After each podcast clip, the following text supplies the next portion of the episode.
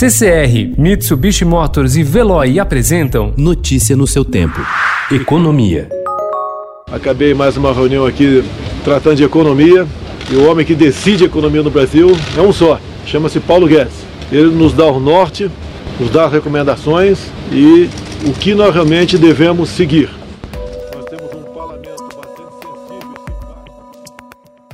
O presidente Jair Bolsonaro fez um afago ontem ao ministro da Economia Paulo Guedes ao dizer que é seu posto Ipiranga quem decide sobre a política econômica. O presidente, no entanto, quer que o ministro negocie com os colegas um plano de recuperação econômica para começar ainda em 2020. O entendimento de auxiliares do Planalto é que qualquer sinal de enfraquecimento do ministro da Economia pode potencializar uma instabilidade no governo.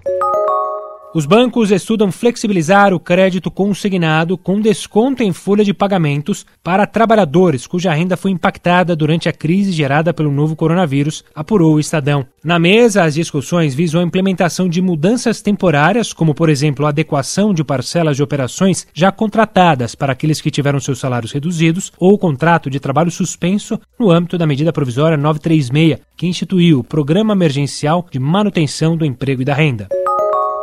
Em troca do aumento para 50 bilhões de reais do socorro federal aos estados e municípios, o ministro da Economia Paulo Guedes e o presidente do Senado Davi Alcolumbre fizeram um acordo para congelar os salários e as promoções de carreira dos servidores públicos até dezembro de 2021. Precisamos também que o funcionalismo público mostre que está com o Brasil, que vai fazer um sacrifício pelo Brasil.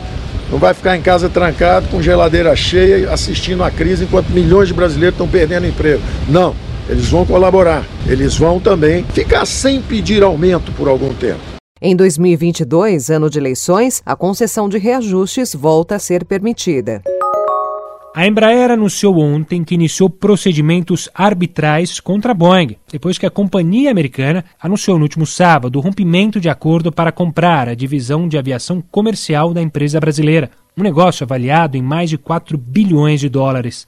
Na Bolsa de Valores, as ações da Embraer chegaram a despencar mais de 14% no início do pregão, para fechar o dia com um recuo de 7,49%. Notícia no seu tempo. Oferecimento CCR e Mitsubishi Motors. Apoio Veloy. Fique em casa. Passe sem filas com o Veloy depois.